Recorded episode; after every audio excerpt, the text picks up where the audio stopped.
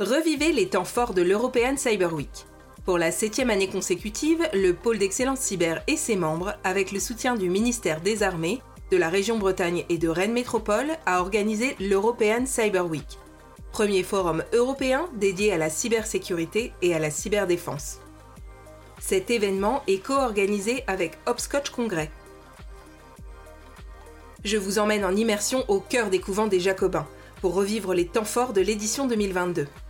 Pour ce quatrième épisode, nous vous proposons de revenir sur la table ronde Promouvoir et favoriser l'inclusion, un engagement payant, animé par Henri Dagrin, délégué général du CIGREF et président de Famat Numérique.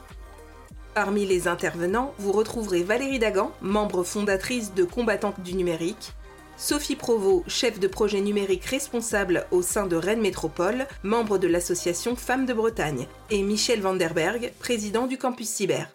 Bonne écoute Bien, mesdames et messieurs, euh, je suis ravi d'animer euh, cette session euh, sur les sujets d'inclusion qui aura pour thème promouvoir et favoriser l'inclusion, un engagement payant. Et nous allons voir en quoi l'engagement en faveur de l'inclusion peut être effectivement payant. Je suis moi-même Henri Dagrin, je suis le délégué général du CIGREF, le CIGREF qui est une association dont les membres sont les grandes entreprises et les grandes administrations publiques françaises et euh, cette association professionnelle les accompagne dans toutes leurs réflexions sur leurs enjeux de transformation numérique au sens très large et les enjeux notamment de formation, de compétences, d'inclusion, de féminisation des métiers du numérique et de cybersécurité sont parmi euh, les sujets de préoccupation principaux euh, de nos adhérents.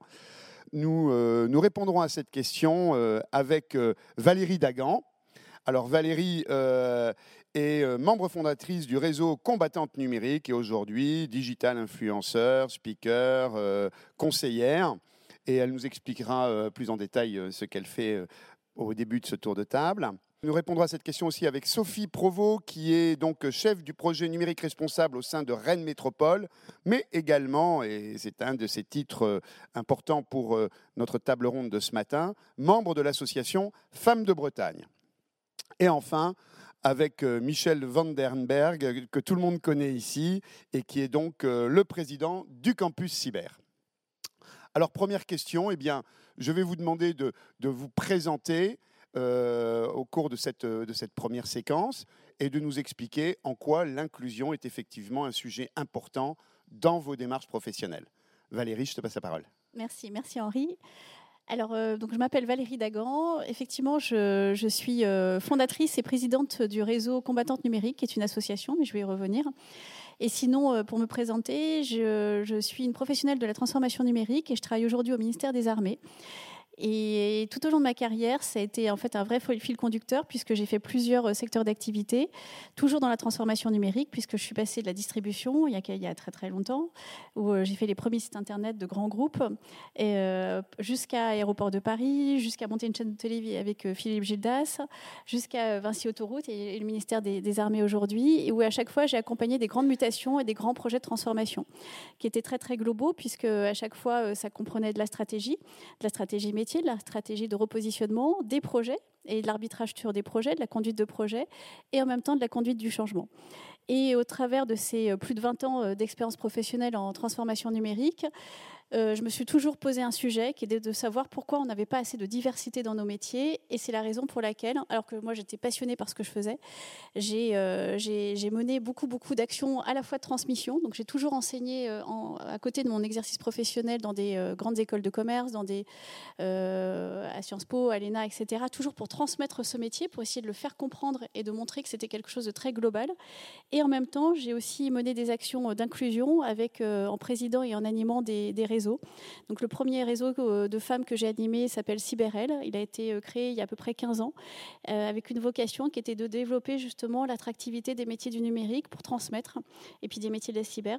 Et aujourd'hui, quand je suis depuis, depuis 2018, j'ai créé notamment sous l'égide de l'amiral Coustillère à l'époque d'Egenium du ministère des Armées le réseau combattante du numérique avec un enjeu qui était vraiment un enjeu stratégique pour le ministère, qui l'est toujours d'ailleurs, qui était vraiment de fédérer euh, de créer, la, on en parlera tout à l'heure aussi, mais vraiment de fédérer et surtout de développer cette attractivité. Merci beaucoup Valérie. Michel, euh, même tarif. même punition. Donc, pour, en quoi, et vu du campus cyber, ces sujets d'inclusion sont-ils si importants? Peut-être pour me présenter aussi, donc voilà, Michel Vandenberg, donc je dirige le, le campus cyber depuis juin 2021.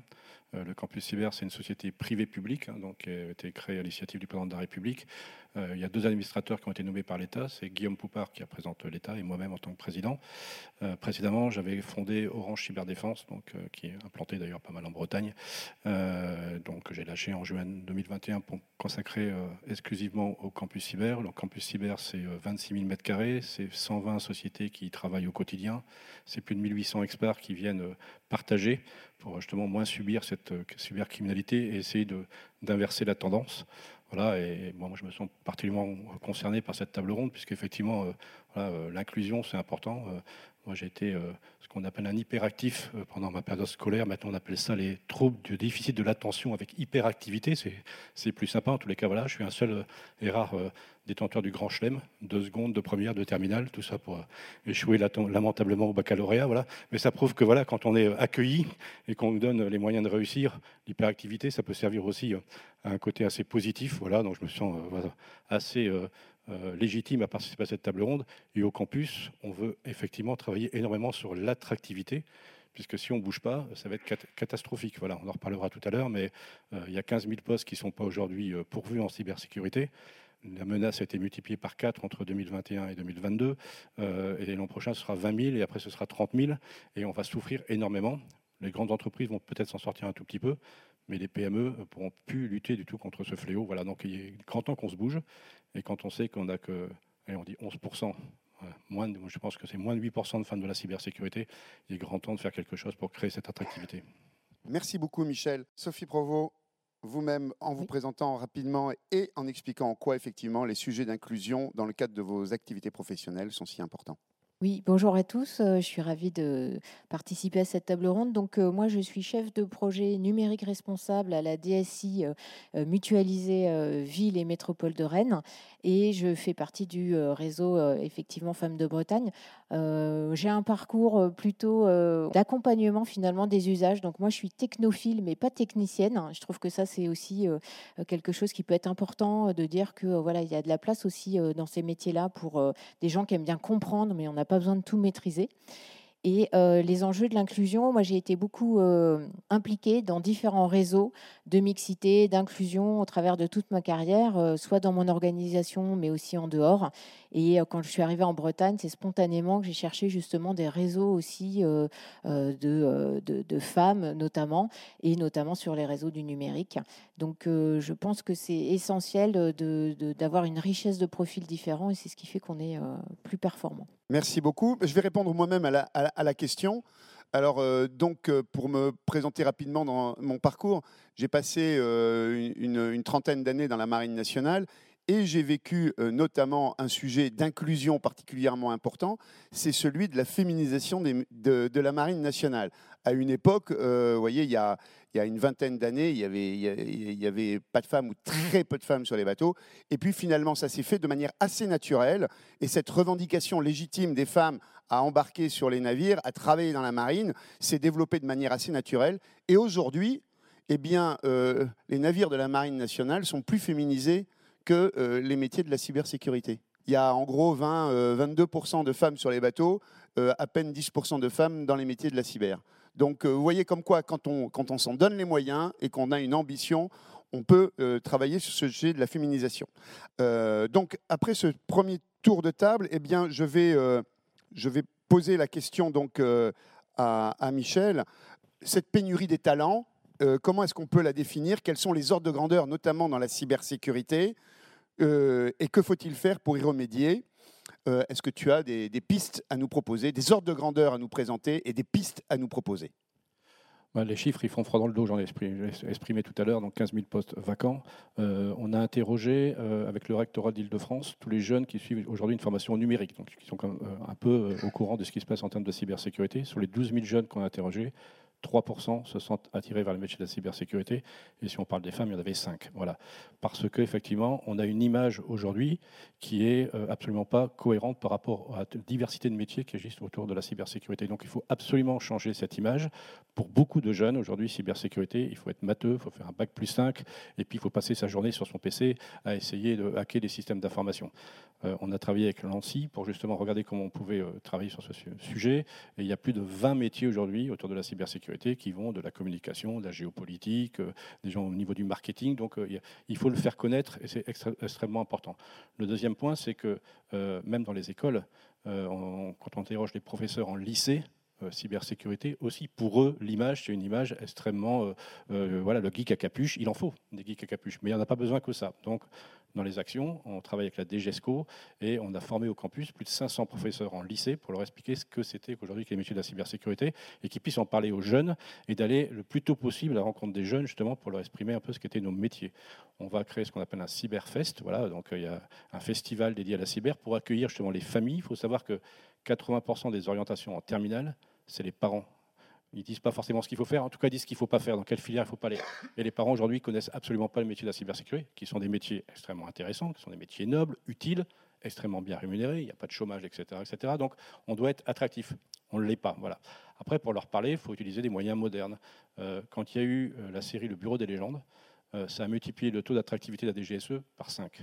Voilà, donc on travaille avec le producteur, avec euh, Alex Berger, producteur du Bureau des Gens, pour créer une série qui s'appelait Bienvenue en Sibérie, voilà, justement, qui porte bien son nom, euh, pour lequel on est en train d'essayer de, finaliser. Le scénario est écrit, on essaie de trouver aujourd'hui un producteur pour pouvoir le financer, ça avance plutôt bien, pour justement euh, mettre en avant des jeunes, des femmes dans le métier de la cybersécurité. Dans le Bureau des légendes, les héroïnes, c'était des femmes. Voilà, celui qui en prenait plein la ponche, c'était un homme, mais celle qui euh, brillait, qui dirigeait, etc., c'était des femmes. Donc c'est un, peu tout ce qu'on essaye de faire aujourd'hui, changer cette image. Et puis pour l'inclusion, au campus cyber, on a accueilli par exemple Auti Consult pour montrer aussi que des, certains euh, autistes aspergés étaient capables de pouvoir voir des choses que des experts cyber ne voyaient pas, justement, quand on cherche l'aiguille dans la botte de foin, dans les SIEM, dans les SOC, etc., etc. On les a accueillis. Euh, ils font une conférence la semaine prochaine pour expliquer comment on peut intégrer ce genre. On en parle d'ailleurs cet après-midi, hein, ici, dans cette salle. Ah bah, bah, formidable, voilà. Et, voilà. Donc, ce qu'il faut, c'est créer l'attractivité. On a d'excellentes formations en France. On est reconnu pour ça dans le domaine de la cybersécurité. Elles ne sont pas remplies. Et puis après, il faut changer le paradigme aussi. 70% des jobs de la cybersécurité, c'est bac plus 2. Et nous, on forme que des ingénieurs. Donc il faut aussi descendre le niveau de compétences, former des bac plus 2, parce que quand vous mettez un ingénieur derrière une plateforme de, de, SIEM ou de SOC, où allez paramétrer des firewalls, ben, il ne reste pas. Voilà. Donc, euh, et puis, le dernier point, c'est aussi qu'est-ce qu'on fait après la filière euh, de, de, cybersécurité? Moi, je discute avec beaucoup de RSSI de grands groupes qui ont une quarantaine d'années, et ils me disent, mais après, je fais quoi? euh, c'est compliqué pour leur avenir, euh, parce qu'ils ont l'impression d'être arrivés à un plafond de verre. Euh, ils font quoi? DSI, il y en a qui l'ont fait, ils reviennent parce qu'ils trouvent que c'était mieux de faire de la cyber que DSI en ce moment. Voilà, il y, a, tout un sujet à travailler aussi sur c'est quoi les filières, c'est quoi l'avenir, comment on peut travailler sur ce sujet-là, etc. Donc il faut changer complètement cette image aujourd'hui. Il faut des geeks à capuche, mais on a besoin de plein d'autres profils en termes de cybersécurité pour aujourd'hui mieux protéger nos entreprises. Alors, je, vais, je vais tenter, moi, euh, euh, vu du CIGREF, de répondre également à, cette double euh, question des ordres de grandeur et, des pistes à envisager. en ordre de grandeur, donc, je le disais, à peine 15% dans les directions des systèmes d'information de taux de féminisation. C'est extrêmement faible. C'est même beaucoup moins que ça dans les fonctions très techniques, hein, notamment de production. et on retrouve à peu près ce chiffre de 15% dans ce qu'on appelle les métiers numérisants, qui sont les métiers techniques du numérique, par opposition aux métiers numérisés, qui sont des métiers qui sont euh, très inscrits dans un environnement numérique, mais qui ne sont pas des, métiers du numérique. D'ailleurs, par parenthèse, quand on vous dit oui, il n'y a plus besoin de faire de maths et d'apprendre à coder, euh, maintenant on a des outils no-code, c'est une fake news. C'est particulièrement dangereux de laisser se propager ce discours parce que quand vous, êtes, euh, vous utilisez des outils no-code pour euh, développer des applications, eh bien, ce que vous faites, c'est qu'en fait, vous êtes un numérisé, vous êtes un métier numérisé qui, qui utilise des outils qui ont été pensés, conçus, développés par d'autres. Euh, et donc, ce n'est pas, pas, pas la voie qu'il faut suivre. ce que l'on constate dans l'enseignement supérieur aujourd'hui, à peu près tout confondu, et c'est pour vous expliquer que les, chiffres de féminisation de ces métiers vont encore se dégrader dans les 10-15 ans qui viennent, on retrouve 10, 12% euh, de filles dans les, dans, les, dans les filières de formation au métier du numérique, avec une répartition en gros 12% de, de, euh, de, de jeunes filles dans les dans les formations d'ingénieurs, 10-12%, encore que EPITA, qui est quand même euh, la formation éponyme, hein, la formation euh, emblématique euh, du, numérique, elles sont 8% aujourd'hui. C'est l'école qui a le taux de féminisation le plus faible de la commission des titres d'ingénieurs, EPITA. Ils s'en désolent, hein, et, je ne dis pas ça pour leur jeter la pierre, parce que je fais moi-même partie du conseil de perfectionnement d'EPITA, et on ne sait pas comment faire pour euh, rompre avec euh, cette, euh, cette, cette situation qui est particulièrement préoccupante. On retrouve 10% à peu près de femmes dans les filières de formation à peu près équivalentes à l'université et 8% à peine dans les formations Bac plus 2, Bac plus 3 de type BTS, IUT, ce qui est très grave. Et donc, vous voyez, cette, situation va encore se dégrader parce qu'on est sur un sujet qui est un sujet démographique et la démographie, c'est la science du temps long. Donc, euh, quand on tente de résorber, un problème démographique, ça se fait sur, euh, sur plusieurs, euh, de nombreuses années, sur plusieurs décennies. Donc, partant de ce constat, et la cybersécurité, bien sûr, est un des, est un des secteurs qui est le, le plus gravement impacté dans, ces, dans ces métiers du numérique. Alors pour euh, trouver quelques pistes de, de, solutions, euh, et on les a travaillées dans le cadre de la, de la démarche Femmes numérique. D'abord, ce on, s'aperçoit de plusieurs choses. D'abord, il y a une perception dans la société française en général dans les sociétés occidentales, parce qu'on ne retrouve pas cette perception euh, euh, dans d'autres aires civilisationnelles. Par exemple, l'équivalent des PITA à Tunis, hein, euh, c'est une école publique d'ingénieurs informatiques, informaticiens, 50% de femmes. donc ces métiers ne sont pas perçus de la même manière dans d'autres, dans aires civilisationnelles. en France et en Europe de l'Ouest notamment, et on retrouve un peu la même chose en Amérique du Nord, ces métiers ne sont pas perçus comme des métiers d'avenir, comme des métiers de demain, comme des métiers qui n'ont pas de genre. Dans l'esprit de chacun de nous, prescripteurs, hein, parents, familles, euh, euh, éducateurs, enseignants, les métiers du numérique, ce sont des métiers très techniques, très arides et, qui, euh, et dont on ne voit pas bien que ce sont des métiers qui ont de très belles perspectives professionnelles. Or, quand on regarde, et puis quand on parle de métier du numérique dans, le, dans la société, on voit le métier de développeur. Donc on voit quelqu'un qui est derrière son ordinateur, qui code toute la journée et qui fait pas. Or c'est faux, c'est absolument faux. Il faut le répéter et, et dire deux choses.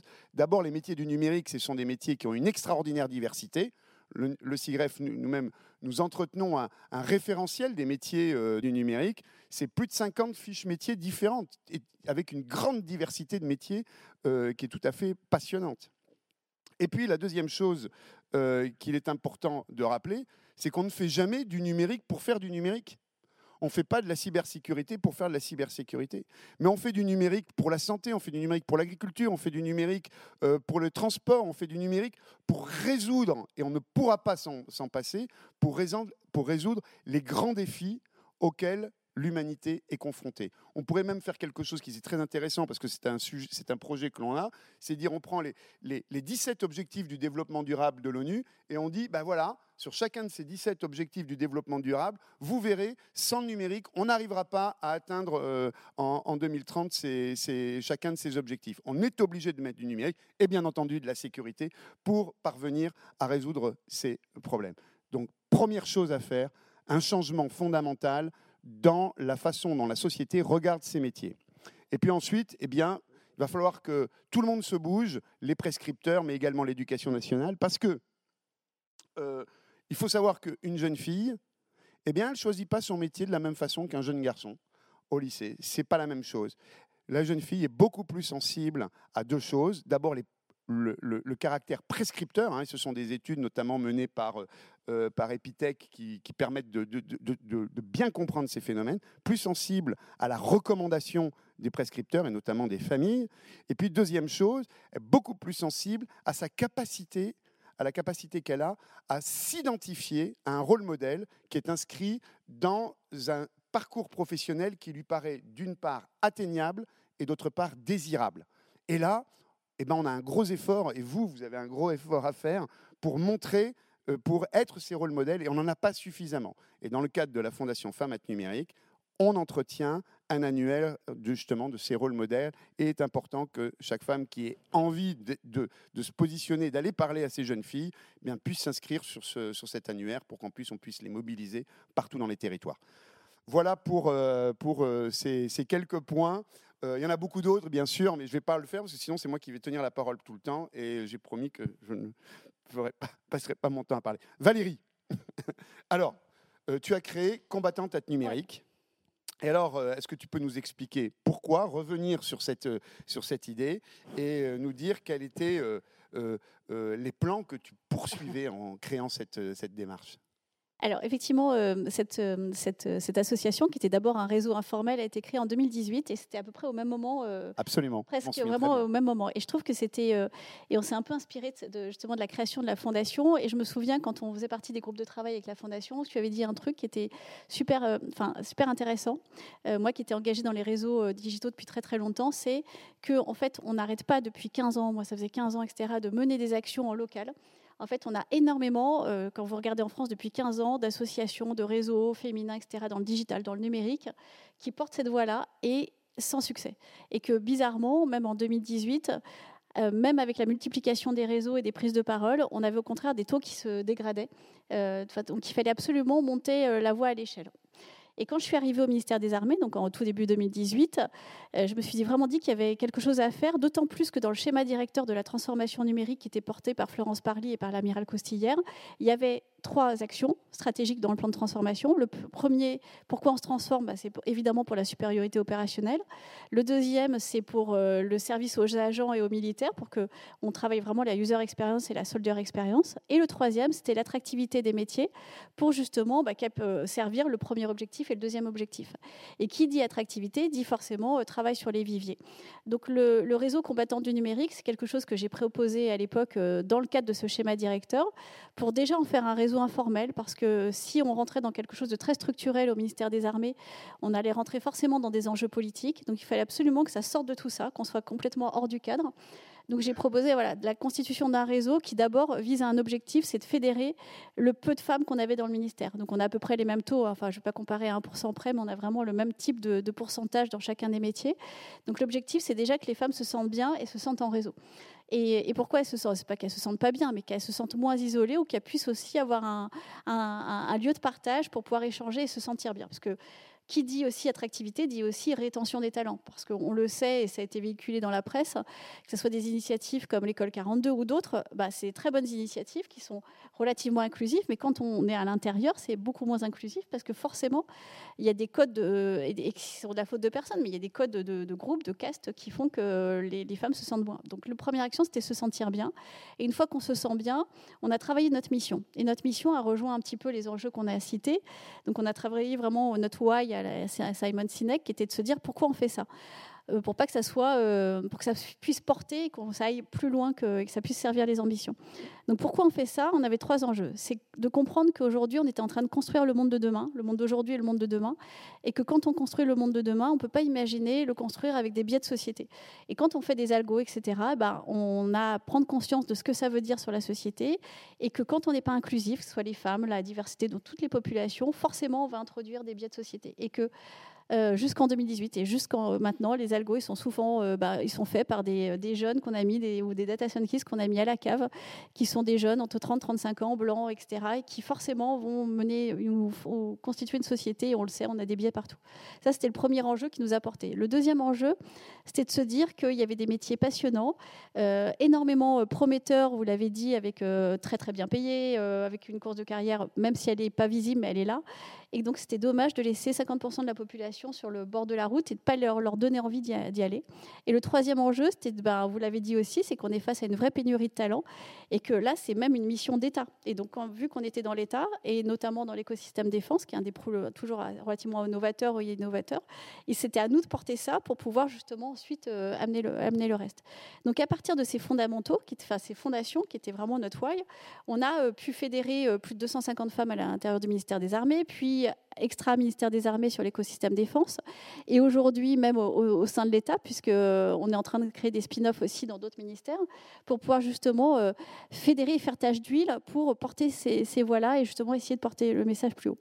Et puis la ministre aussi, était, euh, donc Florence Parly, a été séduite par, par, cet enjeu et nous a même demandé régulièrement de, je me souviens chaque année, de, créer ça sous forme d'association. Donc j'ai résisté, j'ai résisté parce que justement je ne voulais pas re-rentrer dans des, des, sujets politiques. Et puis une fois que ça a été bien consolidé. On a fondé euh, cette, enfin, cette association au début de l'année dernière pour vraiment euh, justement la, structurer et puis euh, la pérenniser et pérenniser ses, actions. Et, nos actions, donc au-delà de la fidélisation comme j'ai porté, ça a été, dès qu'on a pu solidifier, c'est aussi de porter la voix.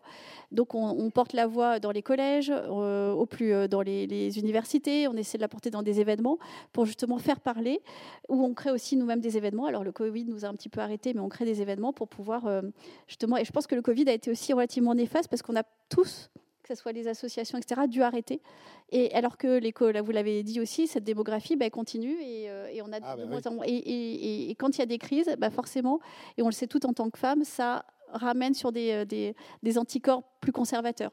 Et, et c'est important de le dire aussi parce que depuis la crise Covid, on a d'autant plus à, retravailler ces sujets-là, qui sont des sujets très culturels, qui sont dès l'enfance, mais j'ai l'impression, enfin on le constate aussi avec pas mal de, de présidentes d'associations ou même de femmes euh, euh, d'autorité, qui, euh, on a beaucoup, beaucoup, on est revenu en arrière, on a repris, voilà, ça, ça a ramené des, postulats culturels très, très genrés, et ça a ramené aussi beaucoup d'anticorps très conservateurs, finalement, on se dit, bah finalement, bon c'est bien les femmes, mais est-ce que voilà, Donc il y a beaucoup, beaucoup. Je pense qu'il y a à reprendre la parole sur euh, sur ces enjeux-là pour surtout les remettre pas sur des enjeux de genre, de mixité, etc., mais surtout des enjeux euh, pour le pour pour, l'avenir et des enjeux de souveraineté et d'indépendance euh, technologique. Merci beaucoup. Même question pour Femmes de Bretagne. Comment est-ce que vous, quelle est votre votre perspective, Sophie? Oui, alors euh, Femmes de Bretagne, c'est un réseau qui existe aussi depuis plusieurs années, qui est présidé aujourd'hui par euh, Elena Manierou. Femmes de Bretagne, c'est une communauté de 1200 femmes hein, sur euh, bah, la région Bretagne et Loire-Atlantique. C'est à peu près 500 événements par an, 70 villes qui sont couvertes. On retrouve un petit peu ce que vous disiez, Valérie, cette, cette approche de, rompre l'isolement, de, de, monter en compétences ensemble. Donc, c'est un réseau qui s'appuie sur une équipe salariée des coordinatrices et puis beaucoup de bénévolat. C'est euh, comment se mettre en réseau, comment faire bénéficier chacune, en fait, développer une forme de sororité qui est parfois plus compliquée qu'une euh, forme de fraternité qui est plus spontanée. Euh, et donc, c'est un réseau qui cultive finalement des, points d'échange, de rencontres, de montée en compétences. On l'a vu aussi dans la table ronde précédente sur comment on peut oser finalement sur des métiers ou sur des compétences que la société ne, balise pas forcément pour, pour les femmes. Donc voilà, c'est pas spécifiquement autour du numérique, c'est aussi une variété qui est de métiers qui est assez riche, mais avec beaucoup en tout cas de, volonté d'entrepreneuriat euh, et, de solidarité qui, euh, je pense, sont des valeurs assez importantes aussi à, développer. Merci beaucoup, Sophie. Euh, je voudrais rajouter quelques petits points concernant les constats que l'on peut faire dans la, dans la Fondation Femmes Numérique. Et là, c'est un, appel à toutes les bonnes volontés pour agir autant que possible auprès du ministère de l'Éducation nationale. Il faut savoir que la réforme du bac, en tous les cas pour ce qui concerne les métiers du numérique, a été, contrairement à ce que nous attendions, parce que nous avions euh, souhaité, nous avions appelé de nos voeux euh, euh,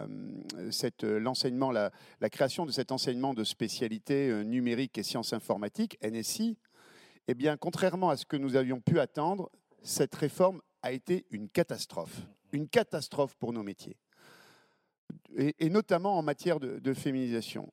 Première chose, on peut se raconter ce que l'on voudra, et je vous l'ai dit euh, à propos du no-code, ce que je pouvais en penser, mais on ne fait pas on ne construit pas, on ne pense pas, on ne développe pas le numérique dont nous avons besoin pour demain, et notamment et singulièrement dans la cybersécurité, sans faire des maths. Or, tenez-vous bien, la réforme du bac a entraîné une chute entre 2019 et 2021 pour les élèves qui euh, font plus de 6 heures de maths voyez, par, euh, euh, par semaine, ce qui était en gros ce qu'on appelait le bac S, moins 37% de garçons, et tenez-vous bien, moins 61% de filles. Moins 61%. C'est-à-dire que là, on s'est embarqué dans une, dynamique délétère qui va évincer des cohortes de, de, générations, de, de classes d'âge, euh, de la possibilité d'accéder aux meilleures formations dans ces métiers. C'est une catastrophe. Et par ailleurs, NSI, parce que ça a été mal, euh, mal vendu, ça a été mal préparé, certainement, hein, et nous avons tous notre part de responsabilité. NSI est l'enseignement de spécialité qui est le moins choisi par les filles. Et c'est l'enseignement de spécialité qui est le plus abandonné en terminale, parce que c'est en terminale, on garde deux enseignements de spécialité, qui est le plus abandonné par les filles en terminale. Tout ça conduit dans un contexte de pénurie croissante de compétences où l'écosystème numérique en France et en Europe, et singulièrement dans la cybersécurité, ne trouve pas les talents dont elle a besoin, avec une, et avec une, une, une, une pénurie qui se renforce d'année en année, de mois en mois. C'est une, si, là, on arrive à une situation où on ajoute une catastrophe économique à un drame sociétal, une tragédie sociétale avec une éviction de plusieurs classes d'âge euh, de, femmes de ces métiers. Et ça, c'est vraiment quelque chose qui est, euh, qui, est extrêmement délétère. Donc nous avons à agir collectivement auprès de l'éducation nationale, mais également auprès de l'enseignement supérieur, pour faire en sorte que euh, cette situation soit redressée très rapidement. Je ne sais pas si les annonces remettent des maths obligatoires pendant une heure et demie, je crois, en terminale pour tous les élèves, permettra de résoudre ce problème. Mais en tous les cas, nous, sommes, nous avons en, France un vrai problème de, de, pour générer les compétences dont notre économie, dont la société aura besoin pour construire euh, l'avenir pour demain. C'est pour ça que collectivement, nous appelons, avec d'autres associations, à une loi de programmation pluriannuelle d'orientation des compétences, qui serait euh, donc euh, une loi orientée sur les besoins en compétences technologiques pour France 2030, parce qu'on ne va pas construire euh, France 2030 sans, euh, sans les talents, notamment en matière de technologie dont nous avons besoin. Donc là, et le numérique est transverse à l'ensemble des dix, des, dix sujets technologiques qui sont traités par France 2030. Et donc là, nous avons une responsabilité éminente, tous, pour, eh ben pour gueuler, pour dire c'est pas normal, c'est pas convenable, on ne peut pas continuer comme ça. Voilà, je c'était mon. je vais peut-être rajouter un point, il y a un point, un point, générationnel aussi. Quand on a fait cette enquête auprès du rectorat d'Île-de-France, le métier aujourd'hui, quel est le métier que vous voudriez faire On a demandé euh, aux jeunes aujourd'hui, 35% influenceurs. Il faut déjà se le mettre dans la tête déjà. Voilà. Après, on, fait, on a fait deux statistiques qu'on avait fait quand j'étais chez Orange, c'est que les 12-14 ans passent 76% de leur temps éveillés, connectés Internet. Voilà. Donc on est ils connaissent le monde numérique, euh, mais il faut en revenir à ce que j'ai dit tout à l'heure, changer l'image. Pour eux, le monde numérique c'est immatériel. Ils oublient que euh, derrière euh, TikTok, derrière Instagram, etc., etc., les données, elles sont à un moment stockées sur des serveurs. Pour eux, c'est complètement immatériel. Quand on dit on met dans le cloud, bah pour eux, c'est stocké dans le cloud. C'est des petits nuages comme ça qui transportent nos données, qui se promènent un tout petit peu partout. Donc il faut aussi adapter l'enseignement euh, en fonction de cette nouvelle génération qui est un peu plus flemmarde que la nôtre, etc. Il faut, voilà, faut savoir dire les choses. Et puis après, tu, sans, généralité non plus. Hein. Sans généraliser non plus, mais quand même, voilà, je pense qu'aujourd'hui, il voilà, faut se le dire ouvertement. Et puis, euh, si on veut euh, agir, il faut aussi euh, s'unir un tout petit peu aussi. Voilà. Donc, euh, euh, nous, on bosse beaucoup avec la DGESCO et je peux vous assurer qu'ils ont vraiment envie de se mobiliser sur le sujet. Ils font tous les événements campus. Comme j'expliquais, on va former des, profs et, les profs sont extrêmement attirés pour comprendre un peu ces métiers qu'ils ne connaissent pas, puisque ce sont plutôt des littéraires. Voilà. Et, puis, là, on parle par exemple des femmes dans la cyber. Il y a les femmes de Bretagne, les femmes ceci, les femmes cela. nous, au campus, on a le CF6, les Women for Cyber qui se disputent peut-être qu'en se rassemblant tout aussi, on pourrait faire des choses un peu plus ah bah fortes. voilà, voilà. Mais, ça, c'est important de le dire aussi, c'est extrêmement fort parce que euh, il y a 15 jours, il y avait le, FIC au Canada. Et au Canada, ils ont une association de femmes, mais euh, je ne sais plus, c'est des dizaines de milliers. Et je peux vous dire que ça porte euh, et que c'est important. On ne peut pas, vous le disiez tout à l'heure, se priver de 50% de la population. Mais il faut qu'on bouge, il faut qu'on agisse. Et au plus on sera réunis, au plus on aura de poids par rapport à ça, parce que pour l'instant, le ministère de l'Éducation nationale, sa priorité, c'est pas le numérique. Hein. ça, je, peux le confirmer. ils ont d'autres priorités un peu plus importantes, qui pensent eux un peu plus importantes, et c'est à nous d'agir et de pousser. Voilà, donc ça, je veux vraiment le souligner parce que on, doit. Euh, je vais prendre un autre exemple. Euh, été intervenu une fois à Sciences Po pour expliquer les métiers de la cybersécurité. Et au fond de la salle, il y avait trois demoiselles qui étaient super euh, intéressées par ce que je racontais. Mais je dis, vous, travaillez dans la cybersécurité, ça vous intéresse absolument pas. Elles me disent, au contraire, on a fait une formation géopolitique et cybersécurité. On envoie nos CV à des grandes entreprises françaises, on ne nous répond même pas. Donc moi, j'ai été voir les ciseaux de, de SG, de BNP, de Action en disant attendez, vous râlez qu'on n'arrive pas à recruter, et il y a des filles qui ont un super beau diplôme, machin, tout, qui ont envie de le faire, vous ne leur répondez pas. Et là, ils sont aperçus qu'en fait, c'est les RH qui bloquent. Absolument. Parce que comme c'est des métiers techniques, ben les RH, ils n'y comprennent rien et ils veulent cocher toutes les cases. Et effectivement, si on veut cocher toutes les cases, on recrute jamais. Donc il va falloir aussi aller auprès des gens des, recrutements, des ressources humaines, etc., pour leur apprendre un petit peu ce que sont nos métiers et ouvrir un peu les chakras pour pouvoir recruter un peu plus facilement. Hein. Non mais euh, que ce soit d'ailleurs dans le public et dans le, le privé, bien entendu, et dans le public également, euh, c'est le même sujet. Je crois qu'on a un, là un enjeu de, transformation profonde de la mentalité euh, de, les, de, les, de tous les métiers de la, des ressources humaines qui ont du mal aujourd'hui encore à comprendre quelle est la réalité du besoin dans, ces métiers, dans ces métiers du numérique, dans les métiers de la cybersécurité, et qui ne sont pas adaptés à euh, la capacité à, recruter les gens dont les entreprises, les administrations publiques ont besoin. Euh, je vous propose de passer euh, dans cette dernière partie sur les sujets d'inclusion et, et d'opportunité pour les entreprises, peut-être en ouvrant un peu le spectre au-delà de la féminisation euh, sur ces sujets d'inclusion euh, et euh, pourquoi est-ce que les entreprises doivent s'engager dans cette démarche au-delà peut-être de, leur, de leurs enjeux de, recrutement qui qui sont prioritaires bien sûr, mais au-delà? Sophie moi, je pense que c'est important de, en fait, d'être en phase aussi avec le monde dans lequel on vit. Donc, vivre ensemble, travailler ensemble, c'est aussi le reflet de la société finalement qui est, la nôtre et telle qu'on la souhaite. Donc, moi, j'aime bien dire aussi que c'est pas avec des, pièces de puzzle similaires hein, qu'on fait finalement une belle pièce. Donc, je, je, suis convaincue de la richesse de la différence et de l'altérité. Mais on l'a dit, je pense qu'il faut finalement sensibiliser pas mal de fonctions dans nos organisations publiques et privées pour être ouvert à des profils atypiques. Euh, c'est vrai qu'on peut être euh, voilà, euh, des profils neuroatypiques, comme on dit, des slashers, etc. Moi, j'ai un parcours aussi assez divers qui est porté par des passions, donc qui peut paraître parfois décousu à certains, qui n'est pas de technicien, mais qui est dans des métiers de technique. au sein de la métropole, on a la responsable de la sécurité DSI qui est une femme, une responsable des infraréseaux qui est une femme, une responsable des bases de données qui sont des femmes. Donc c'est intéressant. Je vais venir vous voir. Voilà, donc euh, on a des. On, alors on n'arrive pas à 50-50, hein, mais en tout cas, euh, on est très ouvert à ça, voire euh, prescripteur et volontaire. donc pourquoi finalement défendre ça un petit peu pour les valeurs humaines qu'on peut avoir et qu'on peut partager, pour se dire aussi que ce qu'on veut développer dans son organisation, c'est aussi ce qu'on veut, c'est le monde dans lequel on veut vivre. En tout cas, je pense que c'est important aussi de d'avoir cette approche-là. Et on accompagne notamment à la DSI les personnes en situation de handicap aussi, quel qu'il soit, dans leur poste de travail. Aujourd'hui, on a quand même pas mal de solutions pour finalement accompagner les différents profils. Je pense que c'est un peu les biais du cerveau euh, dont on parlait tout à l'heure parfois qu'il faut aussi euh, travailler. Donc cet accompagnement au changement des mentalités, au changement des comportements, il prend du temps. Il est vraiment pas trop tard pour s'y mettre.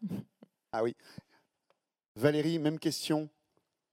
Alors, c'est effectivement une excellente question et on se, dit quand on dit comme ça, non mais c'est pas évident, etc. Et en fait, irrémédiablement, les organisations reproduisent le même schéma parce que c'est tellement plus confortable d'embaucher quelqu'un qui, nous ressemble Mm. et, en fait, c'est typiquement français. Je me souviens, en fait, quand j'ai travaillé, justement, je reprends mon, ancienne vie, j'ai monté une chaîne de télé avec Philippe Gildas, qui est la chaîne des, seniors. Donc, c'était des plus de 45 ans. C'est la diversité aussi, hein, d'être senior en France. Et là, euh, il y, a plus de 10 ans. Et quand j'ai adressé cette thématique-là, qui était les seniors, donc sur l'art de vivre, etc., forcément, on a adressé la thématique de l'emploi. Et là, j'ai pris conscience que de chiffres complètement hallucinants. déjà à l'époque, mais ça ne s'est pas, pas amélioré. En France, hein, parce que c'est typiquement français. On n'avait que 38% des, plus de 50 ans qui avaient un CDI donc c'est un vrai, vrai problème. C'est que la diversité en France a jamais été euh, considérée comme bankable, comme quelque chose de très sexy, etc. Donc on a un vrai sujet de diversité dans l'ensemble sur les seniors, etc. Et nous, peuple français, en fait, j'ai essayé d'étudier ça parce qu'à l'époque j'avais repris mes études, j'ai fait des, thèses, etc. sur, sur ces enjeux de diversité, de transformation numérique, etc. Et en fait, je me suis aperçue qu'on était un, peuple, nous Français, très terrien en fait. On avait et très conservateur. Et donc pour changer, il fait absolument, on était capable de changer que par des bouleversements très profonds, des révolutions, des guerres, etc. Ou alors la création d'un sentiment d'urgence. Donc tant qu'on et là je crois qu'aujourd'hui on y est parce que post-Covid on s'aperçoit que dans tous les métiers, c'est pas que dans le numérique, il y a plus de personnes. Je sais pas où sont partis les gens, mais il y a plus personne. On cherche partout dans la RATP des conducteurs de bus, des conducteurs de train, des, des partout dans tous les métiers, dans les restaurations, dans, et dans le numérique, n'en parlons pas, mais euh, c'est partout. Et donc là on est face à un vrai phénomène de société où le sentiment d'urgence, ça y est, il est là. Et, finalement, ça nous ouvre. Donc, enfin, on, a un principe de réalité qui est face à nous, qui nous ouvre à d'autres potentialités, qui font que les gens commencent à se dire que finalement, eh ben, pour un métier, c'est plus la compétence qui joue et pas forcément le CV euh, qui, joue. Et la compétence peut c'est faire des liens aussi avec d'autres métiers. Et là, en ce moment, je crois, enfin, j'ai beaucoup d'espoir sur le fait que ça y est, on peut commencer à imaginer recréer finalement euh, cette diversité de, sociétés et la remettre dans les métiers pour pouvoir euh, justement ben, recréer une société plus, plus, plus plus, plus, plus, sécurisante, enfin, parce qu'on aura, on aura, pas, on aura comblé ces, lacunes-là, et aussi du coup plus inclusive. Oui, euh, d'ailleurs j'ai une question pour, pour vous deux. Un des constats que nous avons fait avec la Fondation Famat Numérique, c'est que, et que ce soit d'ailleurs euh, dans des métiers qui soient très féminisés ou très masculinisés, en dessous d'un certain seuil euh, de que les sociologues nous ont dit être autour de 25-30%, alors on va dire 25% pour résumer, le phénomène de, non-mixité s'accélère. Est-ce que, est vous l'avez, l'avez constaté ou comment est-ce que vous analysez cette, observation? Alors moi, je l'analyse, enfin, je, je, je, sais pas, mais je, la constate de façon totalement empirique parce que c'est de, de, ma vue et, et, je fais beaucoup de réseaux, donc c'est à la fois dans le public et dans le privé aussi. Et je pense qu'on est aussi face à un phénomène que je décrivais tout à l'heure, qui est post-Covid, post-crise. Donc là, on est quand même en phénomène post-traumatique, post-crise, et forcément, il y a un repli il y a un repli très conservateur sur euh, qui est naturel, hein, qui est humain, sur, euh, sur le fait que les gens bah, se remettent, se replient sur euh, ce qu'ils connaissent. Et donc, on est, on, on a, alors qu'on était très dans l'ouverture. Hein. moi, je, que ce soit juste avant Covid, on était, que ce soit dans les ministères, les administrations ou même dans le public, on était dans l'innovation. Donc, donc, on avait. Et là, voilà, on, sent que ces mots-là ont plus autant de, de, pêche et l'ouverture au sens large a plus autant de pêche. Donc, il y a, il y a quand même quelque chose à, il y a une vigilance à apporter sur pour recréer ces conditions, recréer, recréer un terreau favorable qui fait que c'est bon, on est en, même si on est en, situation compliquée hein, d'insécurité, mais de recréer quand même les conditions de la sécurité pour que les gens puissent quand même réinvestir les sujets de, l'inclusion et, et de la diversité. Oui, c'est très vrai ce phénomène de crise et du coup ça me fait penser à, son double sens qu'on peut retrouver dans euh, euh, le sens euh, chinois ou asiatique de la crise qui peut être une opportunité. Effectivement, le sentiment d'urgence, c'est aussi parfois le premier pas vers le changement.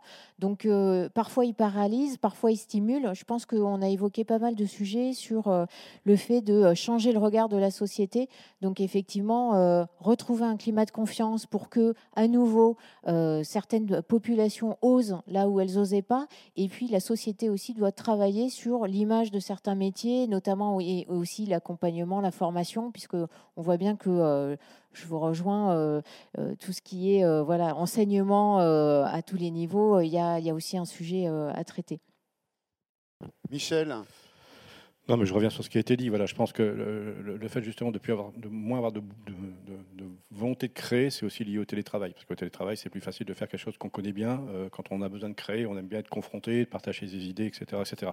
On sent quand même une tendance qui s'inverse. Voilà. Nous, quand on a ouvert le campus, on était en plein euh, Covid, en, plein télétravail. Euh, et là, on arrive à remplir l'immeuble à 70-75%. Les jeunes parce qu'ils sont confrontés à d'autres jeunes, ils ont envie de, ils ont envie de bouger. Sur l'inclusion, euh, il faut bien se mettre dans la tête aussi que en face de nous, les pirates, c'est pas des polytechniciens, euh, et qu'ils ont aussi euh, un, cursus scolaire qui est un peu différent des gens qu'on met en face d'eux.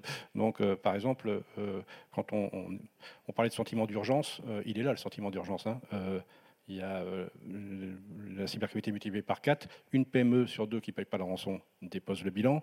Il n'y a que 7% des PME qui déclarent un incident de cybersécurité, donc ça veut dire qu'il y en a 83% qui payent la rançon. Enfin, les gens euh, pensent qu'ils sont en confiance dans le numérique alors qu'ils ne sont absolument pas. Donc il faut qu'on se bouge, il faut qu'on se bouge très vite. Et par exemple, quand nous, on intervient euh, pour essayer de gérer des crises cyber, et qu'on doit négocier la rançon parce qu'il n'y a pas d'autre solution. Parfois, ça arrive, hein, quand ils ont tout perdu, euh, il faut négocier. Ben, les meilleurs négociateurs, c'est plutôt des camelots que euh, des, euh, des énarques. Voilà. Parce qu'ils savent discuter avec eux, ils ont les mêmes codes, etc., etc. Donc on peut inclure des gens comme ça. Je parlais tout à l'heure de ce qu'on fait avec les outils consultes. effectivement, il y a des autistes aspergés qui ont une capacité à voir des choses que euh, nous, on ne verra pas. Et euh, faire une vitesse qui est assez prodigieuse. Ils vont en parler la semaine prochaine, et je trouve ça euh, assez exceptionnel. Voilà. Mais voilà, il faut ouvrir, je reviens à ce qu'on disait, il faut, voilà, faut ouvrir un peu les chakras, il faut expliquer qu'on a besoin de tout le monde, parce que de toute façon, on n'a pas le choix. Même la semaine dernière, vous avez vu, le président de la République a dit, je veux que, il a annoncé la stratégie de défense, il a dit, la France doit être le premier pays en 2030 en termes de cyberdéfense, devant les États-Unis et les Chinois. Le challenge, il est là, hein, c'est important. Voilà, il est très motivé. Hein, c'est pas le football, hein, mais voilà. en tous les cas, voilà, on va, on va essayer de faire le maximum. Mais quand je, vous parlez de, créer ce sentiment d'urgence, l'urgence, elle est là. Voilà, il faut savoir qu'il euh, y a des PME aujourd'hui qui se font cryptoloquer et qui ne trouvent personne pour pouvoir les aider euh, parce qu'on n'a plus d'experts à mettre en face d'eux. Voilà, c'est gravissime. Voilà, donc il faut qu'on se bouge parce qu'effectivement, on ne peut pas laisser les entreprises crouler comme ça. Très bien.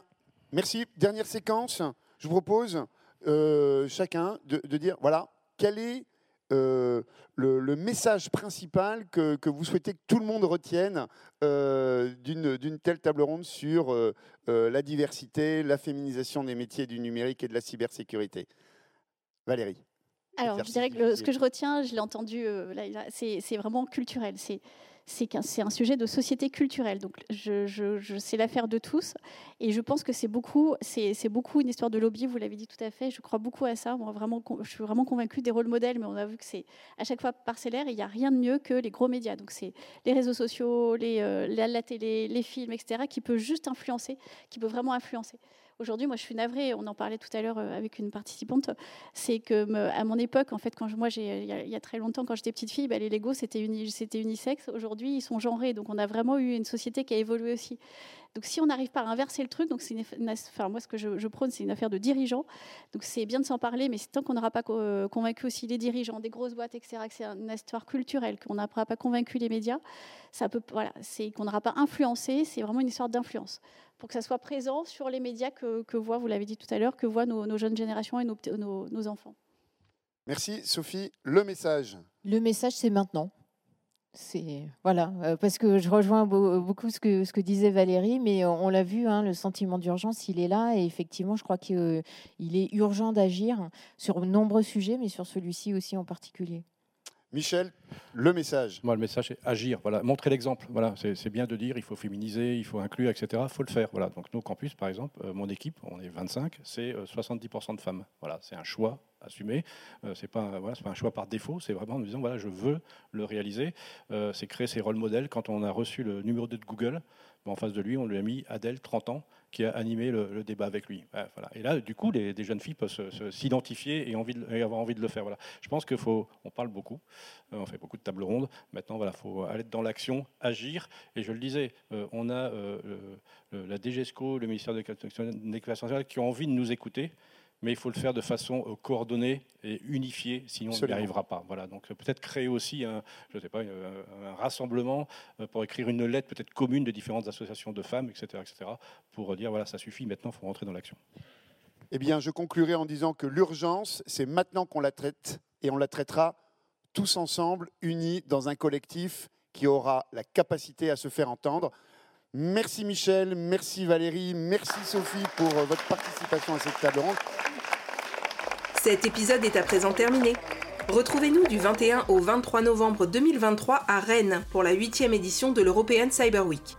Pour en savoir plus, rendez-vous sur le site de l'événement www.european-cyber-week.eu ou sur le site du pôle d'excellence cyber www.pôle-excellence-cyber.org. À bientôt!